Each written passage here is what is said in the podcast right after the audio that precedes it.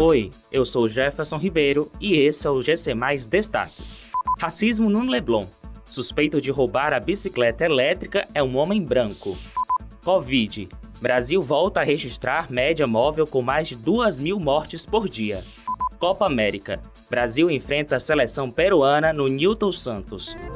A Polícia Militar do Rio de Janeiro prendeu nesta quinta-feira Igor Martins Pinheiro, homem branco de 22 anos que é suspeito de ter furtado uma bicicleta elétrica em frente a um shopping Leblon no último sábado. No mesmo dia do furto, Marina Spinelli e Tomás Oliveira abordaram Matheus Nunes, um jovem negro de 22 anos, acusando de ter roubado a bicicleta, que na verdade era dele. Após Matheus ter denunciado o casal por racismo, eles responderão por calúnia. Igor Martins Pinheiro foi preso após ter sido reconhecido por um segurança do shopping. O homem possui 28 passagens pela polícia e foi preso em outros momentos por furto. No total, ele já foi detido pelos policiais pelo menos sete vezes. Os dados do Monitora Covid-19 da Fundação Oswaldo Cruz registraram nesta quarta-feira uma média móvel de sete dias para os óbitos pela doença de 2.025,43 pessoas. Desde 11 de maio, essa média estava abaixo de 2 mil.